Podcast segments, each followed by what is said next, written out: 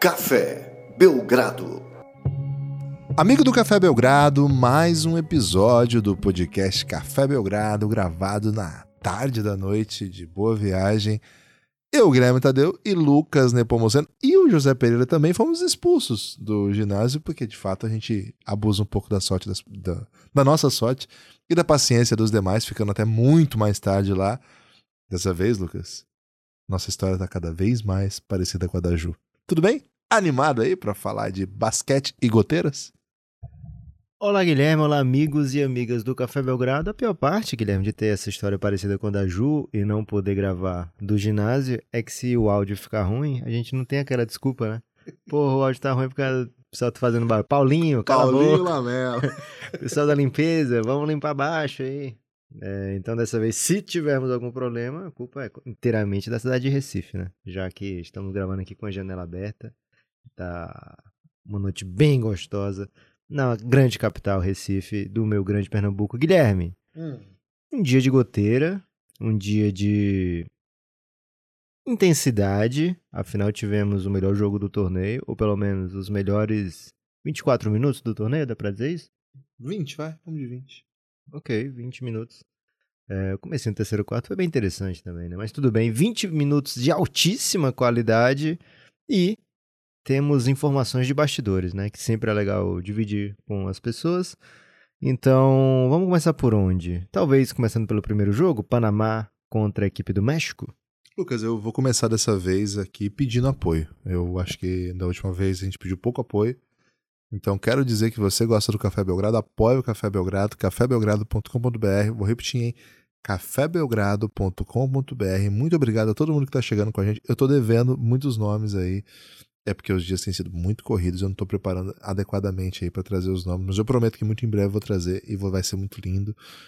A partir de R$ reais você faz parte do nosso plano de apoio, você tem acesso a todo o conteúdo que a gente produz, é muita coisa mesmo. Entra em cafébelgrado.com.br que vocês vão ver.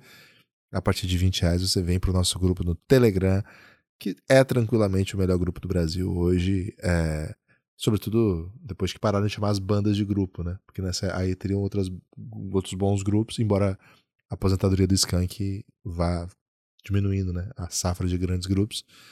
Lucas, é, primeiro, tenho que admitir aqui, avisei no podcast de ontem que hoje eu ia chinelar um pouco, né? Chinelei mais do que imaginava, porque Ou menos do que imaginava, né? é, é. B- bom ponto. Qual que era o meu plano hoje, né? Era assistir os dois primeiros jogos. E como a gente tem feito, né? A gente volta e depois vai pra lá de novo. E tava interessado em levar o Francisco no carrossel hoje, né? Então acabei é, falando assim: não, o jogo da Ilhas Virgens com a República Dominicana eu vou pular. E aí eu chego pro jogo da Argentina, né? E dá um espaço bom de, de intervalo, consigo armar o caos aí com o meu baby. Ele fala baby do papai, Lucas. Novidade aqui, tá trazendo aí. É... Só que o que aconteceu, cara? O jogo dos Estados Unidos. Não, primeiro vou começar do começo. Assistimos de manhã um jogo bem interessante. México e Panamá, bem interessante, é mais por educação mesmo. O ponto alto aí desse, desse embate foi a gente circulando e não achando ingresso pra comprar na hora do jogo. Né? Era uma- um plano que a gente tinha aí. Qualquer dia a gente pode entrar em detalhes sobre isso. Não achamos, cara. Eu e o Lucas rodeamos e aquela meta de passos, Lucas, que você quer bater toda vez, ah, vou andar um pouquinho, eu tenho uma meta de passos. Cara, a gente bateu hoje 8 da manhã. Né? né? Até procurando esse ingresso, não achava de maneira alguma. Mas de toda forma foi ponto alto, né? Porque o jogo foi bem monótono. Aliás, não foi monótono porque teve o menino Michael Jackson. Fala sobre o menino Michael Jackson, Lucas. Não entendi porque que se chama. Ah, o menino Michael Jackson. Verdade. Mas o. Eu tô indo na ordem cronológica. Ok, o menino Michael Jackson. Eu imaginei que você tava falando do menino McChor, né? McCor. McCor. Que fez um, um caos, né? Eles pela- falam Machore. Machore, que fez um caos pela equipe do Panamá. É, inclusive foi pergunta do Guilherme pro Flor Melendez na coletiva, né? Sobre esse menino caótico, já que ele não podia perguntar do menino Michael Jackson, né? Mas o Panamá fez um jogo mais duro do que se esperava. O, Estado- o México bateu os Estados Unidos, então a gente esperava uma macetada do México pra cima do Panamá. Mas chegamos no último quarto com intensidade ainda, com o jogo a ser disputado, minutos finais ali bem interessantes. Mas deu México. E num dos intervalos, um, um rapaz deu um show imitando o Michael Jackson, né? E mais na frente, Guilherme, depois que você já tinha ido embora, o show dele virou a grande atração, né? Porque como foi cancelado o jogo dos Estados Unidos e Venezuela, o restante é, sobrou pro menino Michael Jackson ter que é, cuidar ali de uns 15, 20 minutos até que a arbitragem decide. É sério isso? Ele ficou tudo isso. É verdade? ficou um tempão. É, fizeram a set list pra ele, né? Porque assim, teve o jogo Estados Unidos e México e Venezuela. Teve. Mas o jogo tava pouquíssimo entretenimento, né? Estados Unidos macetando. Dunks, bolas de três, muita bola de três, né? Muita velocidade dos Estados Unidos. Aí eu botei um desafio, Lucas. Foi, eu, falei, eu falei assim: se der 20 pontos, eu nem vou esperar esse jogo acabar. Abriu 20, eu vou embora. E, cara, eu falei isso, sei lá, tava no começo do. do sei lá, faltando 8, 3 minutos pra acabar o primeiro quarto. Começou o segundo quarto, já tava 20. Falei, cara, eu vou embora. E aconteceu isso mesmo, o Guilherme foi embora quando os Estados Unidos abriu 20 pontos. Teve até um momento de emoção, né? Que foi 17, aí bola de 3 que não caiu, Venezuela pontua, e mais logo na sequência os Estados Unidos faz 5 pontos e o Guilherme vai embora, né? Então, azar do Guilherme, porque. Azar. É, porque o jogo não tava bom, então o entretenimento substituto, que foi o show do menino Michael Jackson, é, foi bom demais, né? Ele ganhou duas camisetas, viu, Guilherme? Não, é verdade. É verdade. Prometeram duas camisetas pra ele. Era. O que, que o evento fez de maneira bem inteligente, viu? Parcerias com escolas públicas e, e alguns projetos. E tá levando essa galera em troca de animação, né? Então as pessoas chegam lá super animadas. Acredito que amanhã vai estar mais em fogo ainda o ginásio, porque é dia de aula, né? Eles estão ainda animados até dia de domingo que não tem aula, tem que botar farda aí pro, pro ginásio. Imagina dia de aula, né? Que é uma troca justa. Né? Então eles estão levando muita, muita animação. Aliás, nota 10 de animação para as escolas do Recife. Mais gritos de casar, casar, casar que eu esperava, viu, Lucas?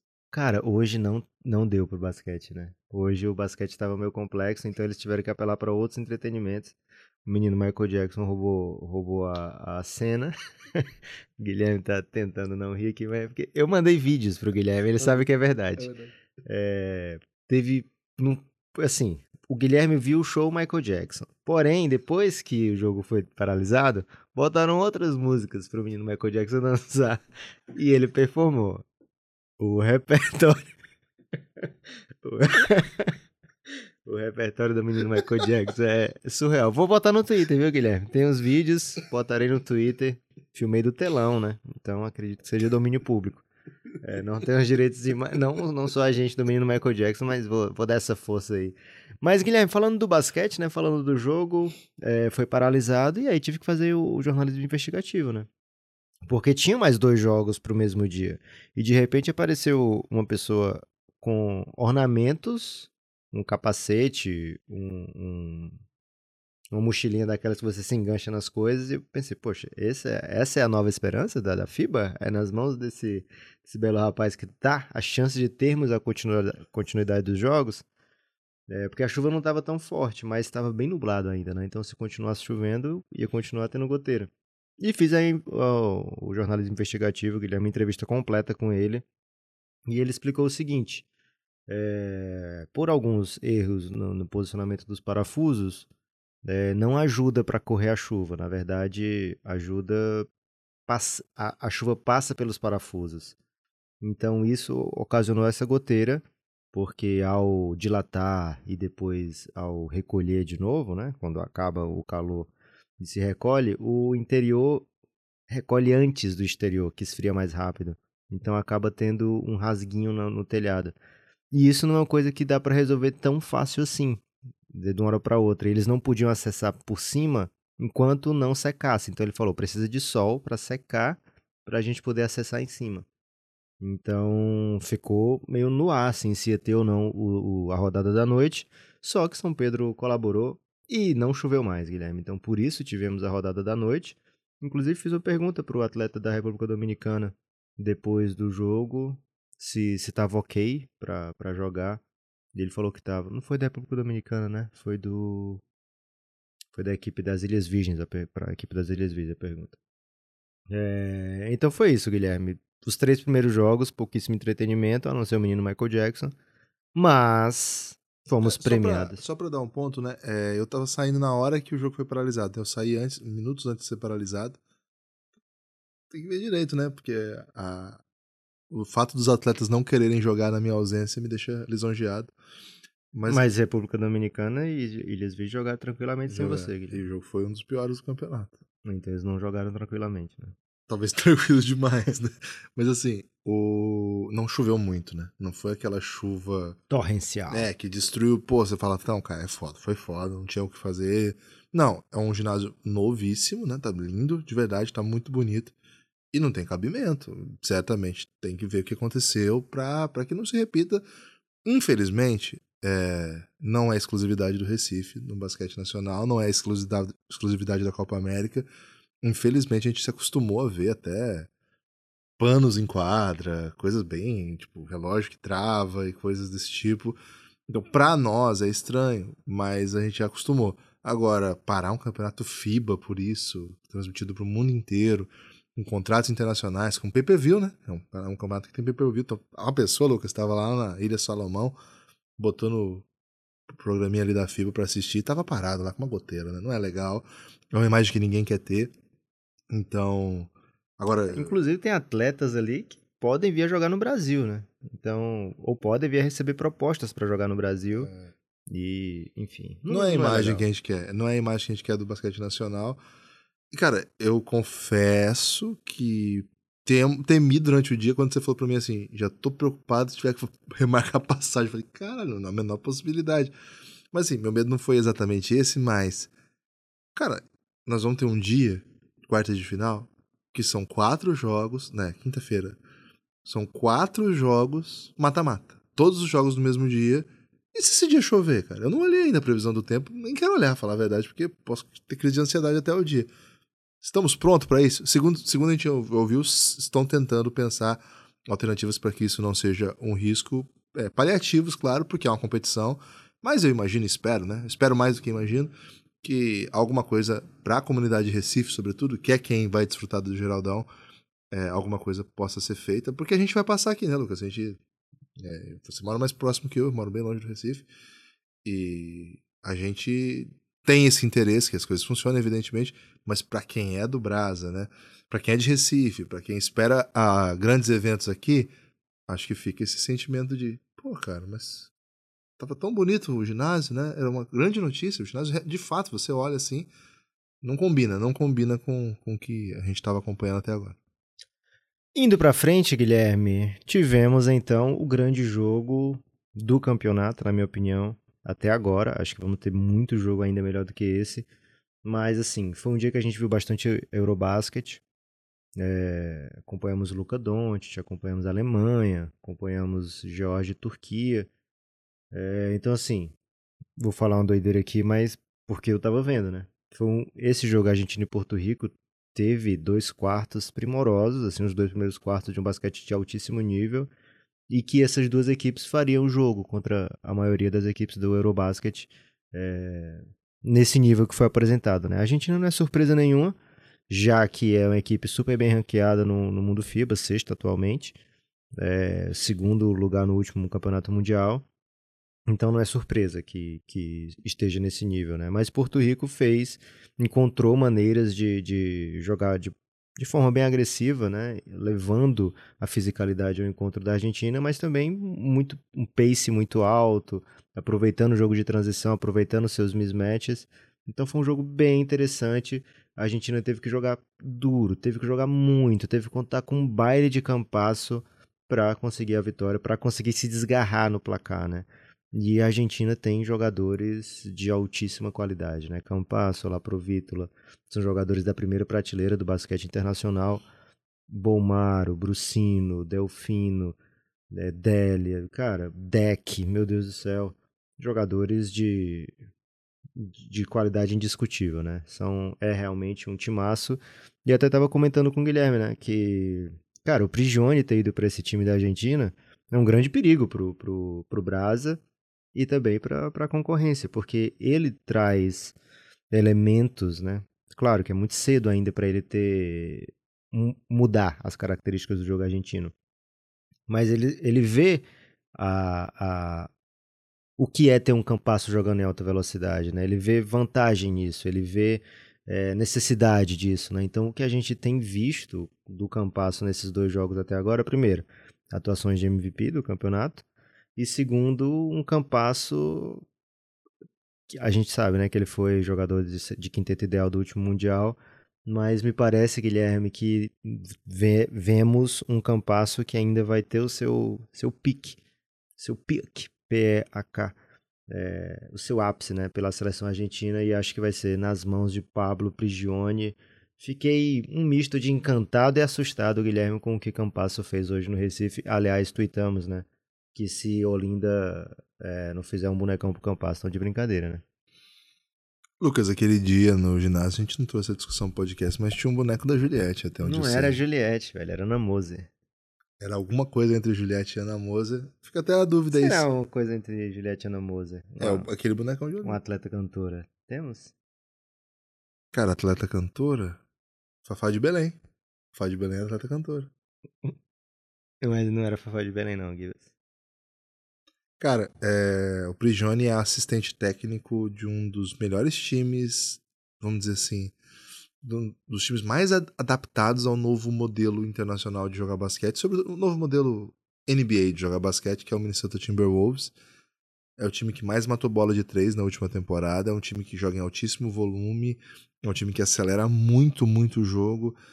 E ao mesmo tempo, a Argentina é famosa por ter um estilo próprio de jogar. Uma escola, existe uma escola argentina de basquete, ela tem elementos próprios, ela é um pouco parecida com a espanhola, mas eu acho que a Argentina tem uma identidade que assim, são duas coisas. Uma coisa o Prigioni falou muito na coletiva passada, que foi sobre aquilo que é, eles chamam de caráter, né? Aqui a gente não usa muito esse termo, né, para esse para isso, né? Caráter aqui é outra coisa. Mas vamos dizer assim, alguma coisa como uma cultura identitária de, de, de muita raça, de muita fibra, de muita seriedade, de crescer no momento decisivo, de jogar com, com o coração, de deixar tudo na quadra. Isso não tem nada a ver com tática. Você pode fazer isso jogando com três pivôs ou pode fazer isso jogando small ball. Não é sobre isso. Então, eu acho que isso a gente ainda não vai perder.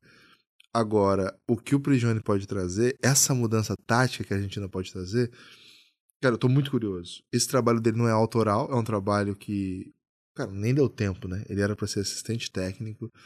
É, a demissão do técnico veio na véspera da, da competição por motivos internos, né? Eles não, eles não noticiaram. Tem muita especulação, mas não tem notícia efetiva sobre isso. A notícia que sai no site da, da Confederação Argentina é que ele pediu dispensa. Então nós não estamos aqui para ficar investigando isso, mas não é um trabalho é, autoral, porque nem deu tempo de ser, talvez em algum momento seja. E de certa maneira, qualquer técnico que assuma a seleção argentina vai ser um trabalho de continuidade não só de Manhano, é, Sérgio Hernandes e Júlio Lamas, mas dessa cultura basquetebolística argentina que tem não só nesses caras, mas no Gonzalo, que está lá até hoje, e nos outros tantos técnicos argentinos é, que tem essa cultura de jogar e, cara, taticamente é uma cultura de muito controle. Jogadas longas, movimentos, é, não deixar o outro time te dizer como jogar, não dar a posse de bola. A Argentina não acelerava? Claro que acelerava. Tinha Ginóbili. Ginóbili acelera. Mas o jogo da Argentina sempre foi muito controlado. A gente tem, tem, contato com muitos membros da mídia argentina aqui, a gente segue muitos deles, acompanha o trabalho de muitos deles. Você vê que essa cultura é própria até da maneira como eles pensam o jogo. Então, cara, eu, eu queria muito saber do Prigione como que ele vai lidar com isso, sabe? É, pelo que a gente vai sentindo nas coletivas. Hoje ele usou uma frase que eu gostei muito, que, cara, eu não sei se, ele é, se ela é 100% aberta, sabe? Ela, talvez ela tenha até é, camadas. camadas. Isso, tal como uma cebola. É, que é... Ele falou a seguinte frase, né? Acelerar o jogo, é, correr é diferente de correr, jogar rápido, ele diz. Jogar rápido é diferente de chutar rápido. É, cara, ok, entendo, mas hoje a gente teve um jogador argentino, Lucas, o Nicolás Provítola, foi jogador do, Flamengo e joga hoje no Barcelona. Chutou 14 bolas de 3. 15. Acabou 15. Com 15. Acabou com 15. Eu lembro de 14. 15 bolas de 3. Ok, pode acontecer. Mas eu acho que tem algo deliberado aqui acontecendo, sabe? É, claro, um cara que é um dos melhores chutadores do mundo, Durante o jogo, fui pesquisar e na temporada passada ele matou sete bolas de três na Euroliga num jogo, oito bolas de três na Liga CB num jogo, então é uma coisa que ele está acostumado. Para fazer tudo isso tem que chutar muito em alto volume. Mas ainda é um amador, né? É um amador que nós conhecemos aqui como um amador organizador. Claro que tem chute, mas um amador que dita o ritmo, floor general. Para ficar em quadra com o Campasso, ele tem que ser um spot-up shooter também. Ele tem que, muitas vezes, jogar com pouca bola, né? Dar a bola na mão do Campasso e seja esse complemento. Cara, muito curioso. Muito curioso. Acho que essa é uma das grandes questões pro, pro mandato aí de Prigione. É, agora, eu acho, Lucas, que embora tenha sido uma atuação de gala, muito bonita, etc., acho que a Argentina mostrou vulnerabilidades. A gente assistiu o jogo muito próximo ali da comissão técnica da seleção brasileira, não técnico, né? Mas o, o Galvani, um dos principais assistentes, e o Bruninho também, que trabalha com a seleção, não está no banco dessa competição, mas estava acompanhando o jogo. Então, eu imagino, né, com certeza, que eles ficaram muito atentos aí. E acho que eles viram algumas vulnerabilidades, sim. É... A gente já tinha visto, visto, um pouquinho disso contra Ilhas Virgens. A gente achou, eu achei, um time que tinha alguns problemas defensivos. É... Dois armadores que são baixos, são baixos mesmo. E um terceiro, né, o terceiro cara que completa o perímetro, Delfino, um jogador lendário, lendário, jogador campeão olímpico, jovenzíssimo, jogador carreira na NBA, times grandes na Europa, 40 anos. Então, assim, é um time que, quando encontra físico, né, equipes mais físicas, sofre. Resolveu bem o jogo, é, na coletiva até o Bomaro falou com o Pereira, e falou muito que uma das chaves, né, que foram foi muito abordada no intervalo foi rebote, né, um time que precisava rebotear para voltar para o jogo, não é voltar porque estava empatado, mas para conseguir impor seu melhor jogo, né, ter mais segunda chance e, sobretudo, negar segundas chances.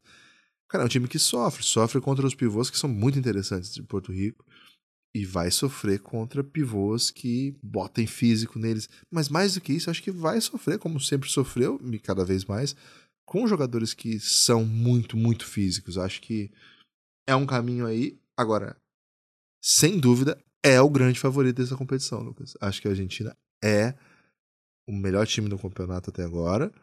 Embora o Brasil tenha jogado um jogo fabuloso. Um jogo que a Argentina não jogou, esse jogo que o Brasil jogou. O primeiro jogo da Argentina não foi tão bonito quanto esse do Brasil. Agora, quando as coisas funcionam para a Argentina, o selo que tem esses jogadores da Argentina, a experiência que tem esse elenco, os caras que jogam junto há tanto tempo. E o pedigree mesmo. Acho, acho que foi mais uma atuação daquelas que dizem o seguinte: a Argentina chega para vencer e se alguém derrubar a Argentina, vai ser uma grande façanha. Mesmo o Brasil jogando em casa. Tô contigo nessa, viu, Gibas? Olha, amanhã começam a se decidir os grupos tem uma peculiaridade que foi comentado no último podcast, né? Que os grupos meio que competem entre si para ver quem é primeiro lugar geral, né? Então o Brasil nesse momento tem uma pequena vantagem, ganhou de 40 da Colômbia, né, e mais os 8 da vitória do Canadá, acho que dois ou três pontinhos na frente da Argentina.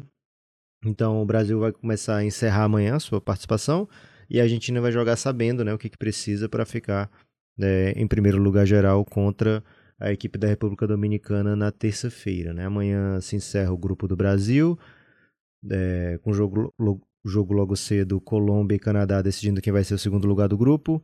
E à noite, Brasil e Uruguai. O grupo dos Estados Unidos também tem rodada, mas ainda não se encerra porque tem o jogo adiado, né? Metade adiada do jogo entre Estados Unidos e Venezuela. Em off, Guilherme, temos a informação que deve acontecer mesmo na, ter na terça-feira, dia 6, né? Pela manhã é, no primeiro horário ali, né, das 11 da manhã, mas ainda não é confirmado pela direção do evento. Ficaremos atentos aí nisso e em muito mais. Fica o convite aqui, viu? Acompanhe as redes sociais do Café Belgrado, coletivo o tempo todo, zona mista o tempo todo, de vez em quando uma diquinha de bet, né? Hoje, graças a Deus, Guilherme, cancelaram esse restante de jogo aí, senão o Café Belgrado oficialmente erraria a primeira, né? Mas a do Porto Rico mais 14, macetamos mais uma vez já que perdeu por 13 para a Argentina, era mais 14.5, né? Então tivemos dois pontos aí de só, um ponto de, de lambuja, que poderia ter a mais. Então o Café Belgrado tem dado boas dicas de bet lá na KTO. A competição vai afunilando, as bets vão ficando mais difíceis, né? porque o Cassinho vai ficando muito ligado. Mas, de qualquer forma, tem muito conteúdo além de dicas de bet, né? Então fica esse convite, escute, participe, compartilhe e principalmente interaja né, com as postagens do Café Belgrado sobre a competição. Isso vai ajudar muito o plano do Café Belgrado de estar presente em mais competições é, nacionais e internacionais. Algum destaque final, Gibas? Cara, o primeiro destaque é que hoje vestimos aí belas camisas Odyssey, né? Andando pelas arenas aí, pela, pela arena, na verdade, do Geraldão. Ginásio do Geraldão. Não vou meter arena, não, não vou meter um ginásio. É, porque goteira, depois se tem uma goteirinha, perde o status, né? É, agora. Acho que tem que mandar um destaque final. Pereira, que não tá aqui com a gente hoje, Lucas, mas ele fez o Flomelente sorrir, né? Guilherme, as pessoas estão me dizendo que ele é. A grande língua dessa competição é a do Pereira, viu? Na verdade, se fosse a grande língua, não seria o Pereira, Lucas, porque o homem fala muitas línguas, né? Então... Não, a língua dele é a grande língua pela capacidade de falar múltiplas línguas. Mas aí não seria uma língua grande só, seriam várias línguas. Não, não é o tamanho da língua do Pereira, Guilherme, é o que ele sabe fazer com ela. Tem chamado a atenção. O Pereira, Lucas, ele deixou o Fluminense assim, emocionadíssimo. em línguas? Cara, ele meteu o Vascão, né? Falou, Flor, é você é um ídolo do, do Vascão, cara. E na sequência o Gustavo Lima, né? Do Gustavinho Lima, do De Quinta Podcast. Um salve aí pro Marcelo e pro Gustavinho. É, e pro nosso amigo Lucas Odon também, que tá aqui representando o Live Basketball BR, amigo BR, né, de longa data. São os nossos mais habituês ali, parceiros na, na zona mista, na, na, coletiva. A Nelly também, né, do NBA das Minas, só que ela mora muito longe, né? Então ela só pode ir no fim de semana. Boa. Jogos de boa. E a galera que tá aqui, gente. Não tem mais gente que a gente não tá vendo aqui, não. Tem a Globo que faz os jogos, né? Mas da galera do basquete, a galera que cobre, é quem tá aqui. Então, salve pra todos. Mas aí, Lucas, o Pereira mandou o Fluminense falar do Vascão, tá? Ficou emocionado. Aí o Gustavinho pediu pra ele falar lá do McDonald's Championship. O Vascão ganhou, foi campeão do mundo, né? Nesse campeonato aí, porque perdeu pro Spurs aí não conta. E aí ele contou uma história lindíssima que envolvia Greg Popovich, que Greg Popovich deixou a comissão técnica do Vasco, né, os seus auxiliares, e o próprio Fluminense acompanhar o treino dele. E o Fluminense se emocionou, falando de Greg Popovich, para ele, o maior técnico que existe, um dos pessoas que ele mais respeita. E o Flor, o Flor é um personagem gigante do basquete que tá aqui comandando a seleção do Panamá. E a gente, Lucas, né, e aí é um talento que eu tenho que falar que não é só nosso, mas a gente vai bem nesse talento também. A gente adora fugir do tema, né? A gente foge do tema mesmo. Eu acho que os ouvintes do Café Belgrado, Guilherme, nem imaginam disso, né? Porque a gente sempre foca demais no Belgradão. Então, a gente não é tão ousado a ponto de trazer discussões mais complexas, né? Como, por exemplo, um caminhão de, de expressões. Por exemplo, hoje, ontem um rapaz falou para mim lá na, na, na área de imprensa ali, não sei o que, meu amor, né? Falou assim, como. Não, não, não, desculpa, vou Foi corrigir. Foi no Twitter, hein? Foi no Twitter, isso. É, Belgradão, meu amor, né? Como, como é uma gíria aqui do Recife, ele disse, né? Sim. E Lucas, fiquei muito, muito entristecido porque eu achava que as pessoas estavam me amando aqui mesmo. Me parece que não é bem isso. Esse okay. é meu destaque final. Um belíssimo destaque final. É isso. Curta, compartilhe, de preferência, mande pras tias, né? Elas que têm salvado. Tem feito muita coisa ruim pelo Brasil também, mas pode ser que façam coisa boa pelo Belgradão. Então mandem pras tias. Ocupem suas tias nesse período é, decisivo, né? Senão elas podem complicar muita coisa. E os tios também, viu? Os tios são um grande perigo para a humanidade. Forte abraço, Gibas. Até a próxima.